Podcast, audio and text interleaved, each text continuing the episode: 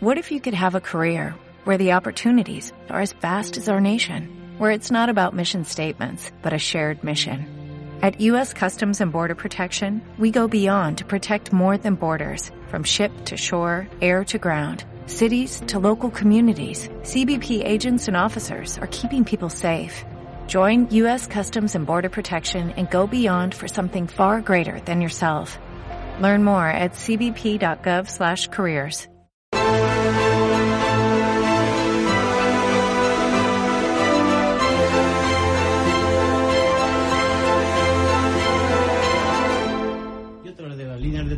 trabajo es también eh, mi- eh, minimizar ese, ese clima contrario a la gestión de crisis por parte del, del gobierno.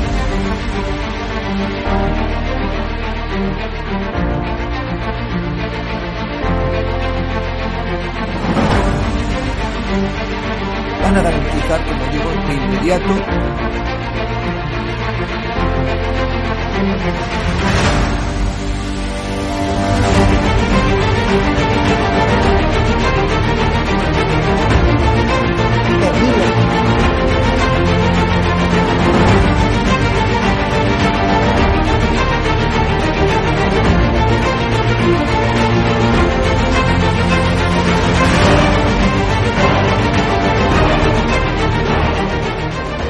trata de limitar la libertad de expresión, pero sí se trata de limitar el que se puedan vehicular falsedades a través de los medios de comunicación que hoy son los periódicos, las radios, las televisiones y también las plataformas digitales.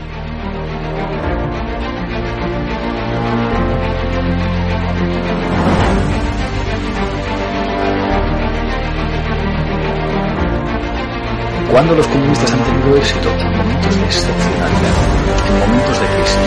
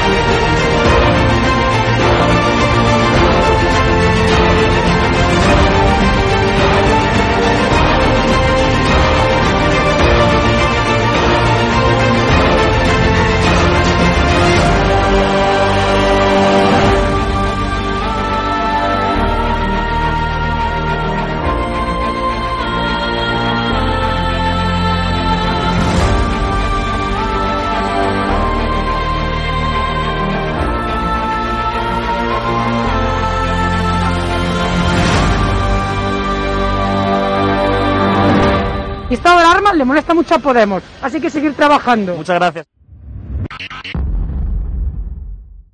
Muy buenas noches, queridos espectadores de Estado de Alarma. Hoy estamos con un trabajador de Barcelona, con un catalán de Igualada, que desafortunadamente ha sufrido las nefastas eh, consecuencias de esta gestión económica del gobierno de Pedro Sánchez y de Pablo Iglesias y ahora mismo se encuentra en la más absoluta ruina. Es trabajador de Barcelona y ha intentado también acogerse a una de esas prestaciones eh, que facilita el gobierno, pero que sin embargo no ha obtenido buenos resultados. Aprovecho ya para saludar a Ángel. Hola Ángel, ¿qué tal estás? Hola, buenas noches. Oye, cuéntanos un poquito, ¿a qué te dedicabas tú hasta la pandemia o en qué negocio, a qué negocio estabas? Vale, yo trabajaba en una papelera en turno americano y el día 13 de marzo, cuando entró esto del alma aquí en Igualada, pues lógicamente como trabajaba fuera de la localidad no podía trabajar. Entonces me pusieron en un ERTE hasta el 15 de abril. Y entonces al mes siguiente sí que cobré un ERTE, ¿vale? Como todos mis compañeros, pero luego se me acabó el contrato el 28 de abril y a los que estábamos por temporal nos despidieron a todos. ¿Vale? Entonces el mes, el mes de mayo sí que me pagaron el ERTE, pero el mes de junio ya no me pagaron y luego a finales de junio encontré trabajo hasta agosto. Entonces en agosto que la empresa cerró por vacaciones, volví a solicitar la prestación por desempleo y me decían que el, co- el cobro del ERTE que había cobrado, que no lo tenía que haber cobrado. Vale, que, sí, como que no. Como que no lo tenía que haber... Bueno, según ellos, no tenía, yo no había estado en ERTE. Según ellos, yo no había estado en ERTE y le tenía que devolver el dinero ese. A todo eso yo, durante todos esos meses, intentaba llamar por teléfono, era imposible llamar por teléfono, mandándoles correo electrónico, me contestaban al mes, me decían que no me podían dar ningún tipo de datos por el tema de la protección de datos. Y, y bueno, así como de momento estaba trabajando así trapicheando, pues bueno, lo fui dejando. En mes de octubre, a principios de octubre, me llegaron tres cartas. Sí. Como que me había salido la prestación de mayo aprobada, pero los meses de mayo, junio y agosto no me los pagaban porque me los descontaban por el dinero del ERTE. Todo ese mismo día intenté solicitar previa- cita previa y me dieron por casualidad. 23 de octubre. Y me fui a SEPE y me dijeron que sí, que tenía razón. Llevé los documentos, les pedí a la empresa de trabajo temporal donde estaba trabajando los documentos como que me habían puesto en el PE, que tenía razón, pero que tenía que poner una queja por escrito, eh, una reclamación a SEPE. Me dieron un número de referencia, me lo selló el SOC, un departamento de aquí de ocupación de Cataluña. Sí. Eso fue el 23 de octubre. Y ese mismo día me lo pidieron también de la empresa donde estaba trabajando por el tema del COVID. Vale, pues desde ese día, por la tarde, intenté solicitar la nueva prestación por desempleo y ha sido imposible. A día de hoy no puedo pedir cita previa porque me dice que mi DNI está a la espera de, de resolución Pero, por... pero Ángel, perdona, ¿no, no nos dices que en el SEPE te dieron la razón? porque ahora es imposible para ti eh, pedir la Porque, prestación? porque volvía, es- eh, representa que yo fui por la mañana, el día 23. ¿Vale? Pues ese mismo día yo fui a las 12 del mediodía a poner la reclamación del, de los del ERTE. Pues ese mediodía, ese mismo día a las 2 del mediodía me despidieron. ¿Vale? Entonces yo hice los trámites para solicitar la nueva prestación desde casa por la tarde. ¿Vale? Pues desde ese mismo día eh, he intentado pedir cita previa para que me den la respuesta de la resurrección y para ver si mi prestación está en alta y me es imposible. Vas a la oficina, no te dejan entrar porque hay seguridad, mandas correo electrónico no te contestan, no puedo pedir cita previa ni por internet ni por el móvil porque por el teléfono no te cogen, te cuelgan la llamada directamente y por... ¿Cómo, ¿Cómo interpretas esto por parte del gobierno, Ángel? ¿No lo ves como una Eh, excusa no. para, para no pagarte? Bueno, se, se ve que como yo hay mucha gente aquí en Cataluña, se ve que lleva un retraso de dos meses, pero vale, me parece vergonzoso que estemos así, que los niños pequeños estén yendo al cole mm, y las oficinas de SOC tengan que estar vacías por el tema del COVID. Me parece un poco vergonzoso, la verdad. ¿Y ¿Cuál es tu, cuál es tu situación ahora mismo económica, Ángel? Mi situación ¿Cómo lo estás económica ahora mismo, pues me está ayudando mi madre, me está ayudando mi hermano y, y así vamos. A ver, llevo 15 días en el paro tampoco, pero bueno, sin cobrar nada. Estado cobrando, porque estado trabajando a media jornada, he estado cobrando 600, pero o sea, he trabajado julio y septiembre y medio de octubre, es lo que he trabajado desde marzo. Y así pues voy tirando un poquillo. Pero Oye, que... el- sí, sí, cuéntame. No, dime, dime. Bueno, el gobierno ya sabes que nos dice en su propaganda y nos dice a través de algunos medios de No, la comunicación. ministra, la, la ministra de Trabajo dice que son casos aislados, que, que están toda la gente que ha cobrado los ERTE, toda la gente que ha cobrado las prestaciones, y encima te tienes que quedar viendo la televisión con cara de tonto, ¿sabes? Sí, bueno, aparte de eso que también ahora hablaremos, yo lo que te estaba comentando es que el gobierno a través de los principales medios de comunicación en España de su duopolio dice, eh, bueno, que no van a dejar a nadie atrás, que salimos Bueno. más fuertes, pero sin si embargo parece que hay personas, gente- hay personas como tú que no salen más fuertes. Eh, ¿Cómo lo valoras? Nos quedamos atrás todos. Todos nos quedamos atrás, pero bueno.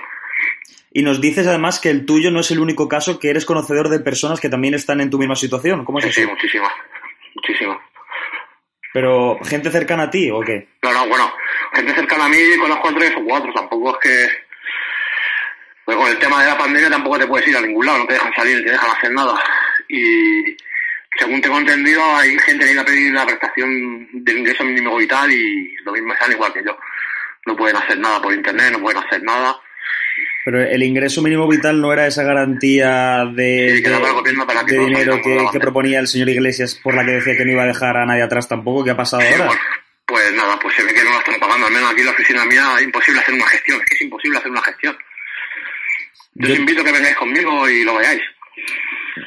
Yo te preguntaría también, eh, te quería preguntar, eh, bueno, si, si desde esos organismos, si desde el SEPE, si desde el gobierno te han dado alguna garantía de que al menos sí que te van a pagar. ¿Te han dicho algo, no? No, nada, no me han dicho nada, si es que imposible ir a la oficina. ni pedir cita previa, ni pedir nada. Por eso que no sabemos dónde acudir, no sabemos lo que hacer. Y ya no sé qué ni lo que, ya, no sabemos ni lo, que tenemos que hacer, la verdad es que no sabemos nada. Pero bueno, tú, tú ahora mismo estás en, en, en paro y, sí. y, ¿cuáles son tus expectativas eh, laborales de futuro? ¿Qué, qué piensas? crees que un empresario ahora con el tema del COVID va a coger la gente para trabajar? Va a tirar con los que tenga, que tengan plantilla fija. Creo yo que, que yo haría lo mismo. Ángel, ¿te sientes eh, engañado por un gobierno que decía que efectivamente no iba a dejar nadie atrás y que se iban a garantizar los cobros de los ERTES? Pues sí, la verdad, pues sí, un poco sí. Un poco sí. Sí. No es que ya no te paguen el ERTE, es que encima lo que te pagan, luego lo tienes que devolver según ellos. Cuando yo lo he demostrado que estaba en ERTE. O sea, ¿te obligan a, a, devolver el ERTE que cobraste? Sí, sí, no, me lo han descontado. A mí me llegaron tres cartas, que las tengo aquí, como una, una que estaba aprobada mi prestación, ¿vale? Sí. Otra del mes de octubre que tenía que cobrar y otra del mes de noviembre, ¿vale? Como que me hacían, bueno, que... Entonces digo, joder, si estamos a día 15 de octubre, me tienen que haber hecho el ingreso el día 10. Y me pongo a investigar por internet mi ficha del CEPE y veo que me lo descuentan por el tema del ERTE que me pagaron. Dos meses que tenía que haber cobrado que me lo han descontado por el ERTE que cobré. ¿Y, cómo, cómo valoras todo, todo, esto, Ángel? Supongo que estarás indignado. ¿Qué piensas? Hombre, ¿Tú cómo estarías? No, evidentemente es, es, es, trágico, es dramático todo esto, sobre todo también para muchísimas familias españolas. Yo, tú, bueno, tú nos has dicho y nos has comentado que efectivamente eh, no lo estás eh, pasando nada bien en estos momentos. Eh, no sé si tienes esperanzas en que se pueda arreglar la cosa de aquí a, a un futuro próspero. Pues yo espero que, se, que no sea por mí, sino por muchísima gente que está como yo. Aquí, por lo menos aquí en Cataluña, por lo que estoy leyendo en los medios de comunicación. Pero hasta el día de hoy los medios de comunicación habían hecho caso omiso. Ahora sí, vosotros lo único que os preocupáis un poco con la gente y lo de la vanguardia que están sacando últimamente varias noticias relacionadas con el tema del SEPE y de los ERTE y eso, pero hasta ahora no salía nada. Lo único que salía era la ministra de Empleo diciendo que estaba todo bien, que estaba todo pagado, que no había ningún caso pendiente. Eso es lo único que salía por la televisión. Si tú pudieras hablar con la ministra de Empleo en representación de todas las personas que están en tu misma situación en estos momentos, Ángel, no sé qué mensaje le trasladarías. Pues ella no se siente de hablar con nosotros, ella está por encima de nosotros, creo. Pero no le diría cosas agradables, la verdad. Pero, pero tú, tú crees efectivamente, bueno, como me decías ahora, que no crees que se sentaría, ni te lo imaginas. ¿Crees que los políticos viven en otra realidad, que no pisan la calle, que no ven la realidad social que está viviendo la gente? O no la ven o no quieren verla. Y como muchos medios de comunicación lo amparan, pues hacen caso omiso. ¿Ves tú también que es perjudicial para los españoles que los medios de comunicación oculten este drama social que están viviendo personas y familias como la tuya? Pues sí, la verdad que sí. La verdad que sí. Bueno, pues eh, en estos momentos, Ángel, sí que es verdad que te agradezco un montón que dada tu circunstancia hayas aceptado esta entrevista de alarma para contarnos tu situación y para profundizar sobre las circunstancias tan duras económicamente en las que te encuentras. Te mandamos todo el ánimo del mundo desde el programa y esperamos eh, que tengas eh, buena suerte y que encuentres o que vuelvas a, a poder eh, reincorporarte a tu trabajo lo antes posible, Ángel. Esperemos que sí. Pues nada, muchísimas gracias al mm. programa por, por lo menos preocuparos, ¿sabes? Que es la, la visión lo único, vamos. Pues muchísimas gracias, Ángel, por, por, aceptar esta entrevista. Un saludo y un abrazo. Igualmente, muchas gracias. Hasta luego.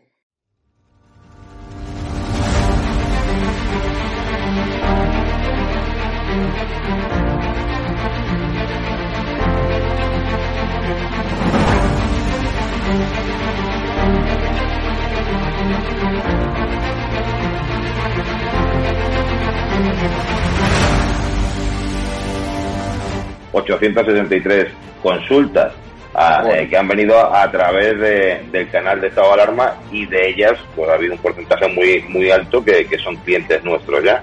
Yo la verdad que cuando hice cuando di este paso de publicar, porque claro, yo no tengo ningún medio de comunicación como puedes tener tú, y mi forma de, de demostrar mi cabreo y mi indignación con este bueno, sí, voy a intentar a ver si puedo, puedo, que yo no soy políticamente correcto. Sentado cátedra, apoyas un proyecto por la libertad de expresión, has puesto una pancarta contra el gobierno, te va mejor que nunca a pesar de la pandemia. Don Félix Revuelta, presidente de Naturhaus, propietario también de la Unión Deportiva Logroñés, dueño de este hotel maravilloso donde nos has alojado. Está mal que lo diga, pero desde que me hice un poco famoso por mis expresiones en contra de este gobierno social comunista, mi negocio ha ido para arriba.